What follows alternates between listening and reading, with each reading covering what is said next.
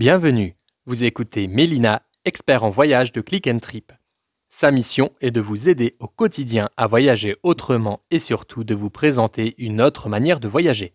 Son optique, faire de vous un voyageur qui profite à la planète et aux économies locales. C'est parti pour un nouvel épisode avec Mélina.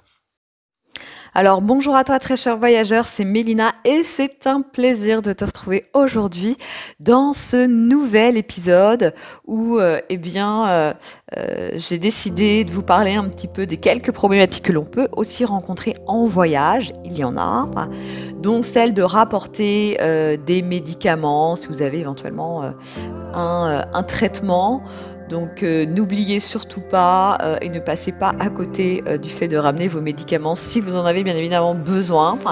alors si vous avez déjà eu l'occasion de voyager avec des médicaments, n'hésitez pas à partager vos mésaventures s'il y en a, afin de partager auprès, auprès de la communauté.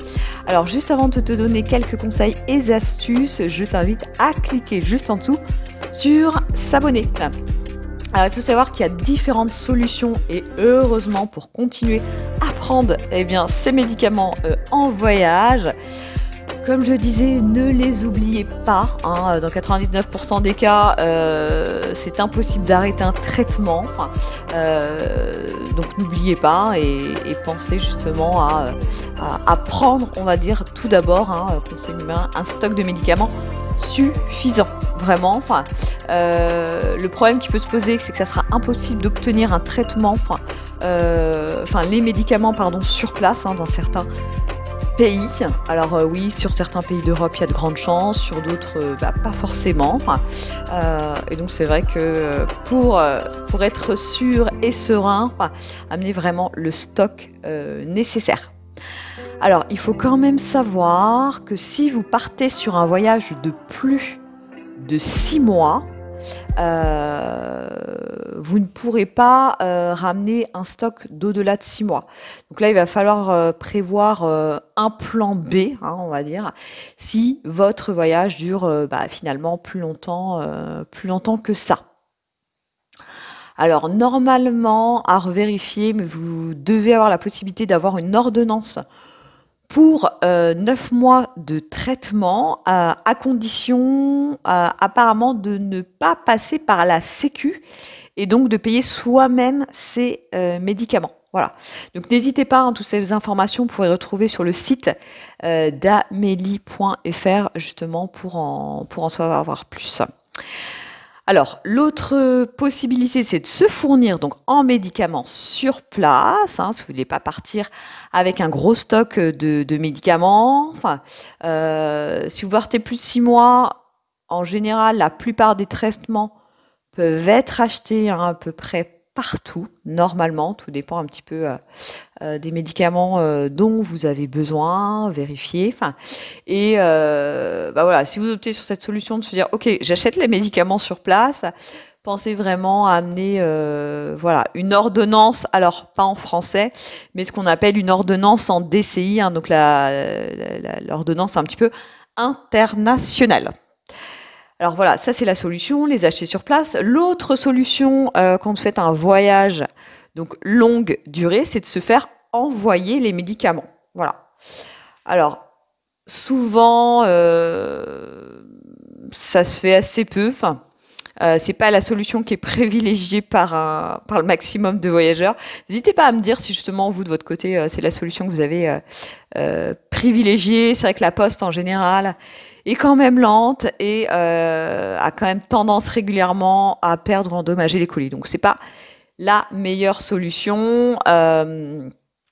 Si vraiment vous devez vous procurer des médicaments qui n'existent pas justement dans votre pays de destination, il y a un service de livraison privée international qui existe, comme euh, donc par exemple FedEx, qui peut être quand même plutôt intéressant, mais là encore attention au passage à la douane. Euh, je pourrais vous donner aussi, euh, alors je pense qu'il y, a quelques conseils et astuces que vous connaissez peut-être pour certains euh, déjà. Enfin, euh, ce qui est vraiment important avant le voyage, c'est de se préparer aussi euh, aux formalités. Euh, donc la première chose à faire avant le voyage, c'est de prendre rendez-vous chez votre médecin Bien évidemment, vous allez devoir, euh, devoir lui expliquer un petit peu votre situation, combien de temps vous partez, euh, et vraiment demandez-lui une attestation qui vous autorise à voyager avec les médicaments délivrés. Ça, c'est vraiment important. C'est une autorisation qui est destinée justement à la pharmacie qui vous autorisera en fait à retirer le traitement en une seule fois. Voilà. Et ça, il va vous falloir donc cette fameuse ordonnance DCI hein, euh, dont je vous ai parlé avant, euh, pour que ce soit euh, le plus simple possible. Après, bah, bien évidemment, euh, il va falloir vous diriger ensuite à la pharmacie et grâce à l'autorisation de votre médecin, normalement, vous n'allez pas trop rencontrer de, de problèmes. Euh, ce que je recommande aussi, c'est de garder les boîtes euh, et aussi les notices, c'est important. Euh, envoyez-vous aussi vos ordonnances par mail. Alors euh, c'est vrai que ça, je le, je le, recommande aussi pour vos documents de voyage, passeport, carte d'identité, permis de conduire, tous les documents utiles. Vous faites vraiment un, espace dédié et si besoin est, bah, grâce à une connexion internet, aujourd'hui on se connecte partout, dans de nombreux hôtels dans le monde. Si jamais, si besoin est, vous retrouvez eh bien vos ordonnances euh, au cas où vous les perdiez. Voilà, c'est aussi simple que ça. Euh, prenez aussi une petite liste des médecins et hôpitaux hein, euh, de votre destination en cas de problème. Alors tout dépend hein, de votre problématique, si puis-je dire, mais c'est toujours rassurant d'avoir cette première liste. Euh, alors, je pense que euh, vous aurez tous aussi des, conseils, des astuces à partager. Hein, donc, je le répète, n'hésitez pas à les partager dans les commentaires ci-dessous. Euh, on est là pour ça. Alors l'avant-voyage aussi, il faut savoir que ça implique quelques recherches personnelles. N'hésitez pas à aller voir aussi sur la rubrique santé de votre pays de destination sur le site du euh, gouvernement euh, du question pays euh, dans laquelle vous voyagez. Il y a plein d'infos, vous allez voir plein de recommandations. Vous allez pouvoir aussi visiter le site hein, de l'ambassade de votre destination. Et bah, n'hésitez pas à leur passer un coup de fil pour avoir quelques informations supplémentaires si vous le souhaitez.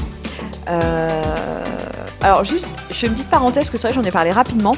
Euh, ce que j'appelle la DCI, donc c'est la c'est la dénomination commune internationale qui est un terme utilisé en fait en pharmacie. Voilà, juste pour info, je parlais de cette ordonnance.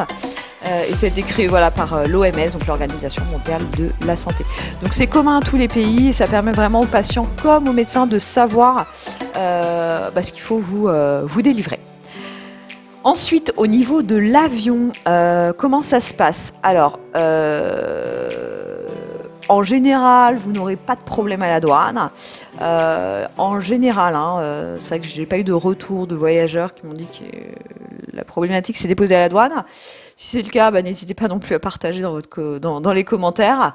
Et c'est vrai qu'il faut toutefois s'assurer que euh, tout se passe bien. Enfin, euh, enfin, pour être sûr que tout se passe bien, n'hésitez pas. Enfin, n'hésitez pas. Le fait euh, je vous recommande fortement, voyager avec une attestation de son médecin Voilà, il vous faut les notices, comme je vous l'ai dit, les plaquettes, les boîtes entières et cette fameuse ordonnance en euh, DCI. Euh, voilà. Alors les médicaments, souvent on va me poser la question, euh, est-ce qu'il faut les mettre en cabine ou bien en soute? Là, il n'y a pas de réponse non plus universelle. Souvent, pour limiter les risques de problèmes avec la douane, les voyageurs préfèrent prendre un mois de traitement en cabine avec eux et le reste dans la soute. Euh, il faut savoir que si perte de bagages il y a, euh, bon bah il faut être prêt à, patienter. Donc euh, voilà, essayer de miser sur un peu en cabine, un peu en soute, je pense que c'est quand même l'idéal. Euh, c'est quand même c'est quand même l'idéal.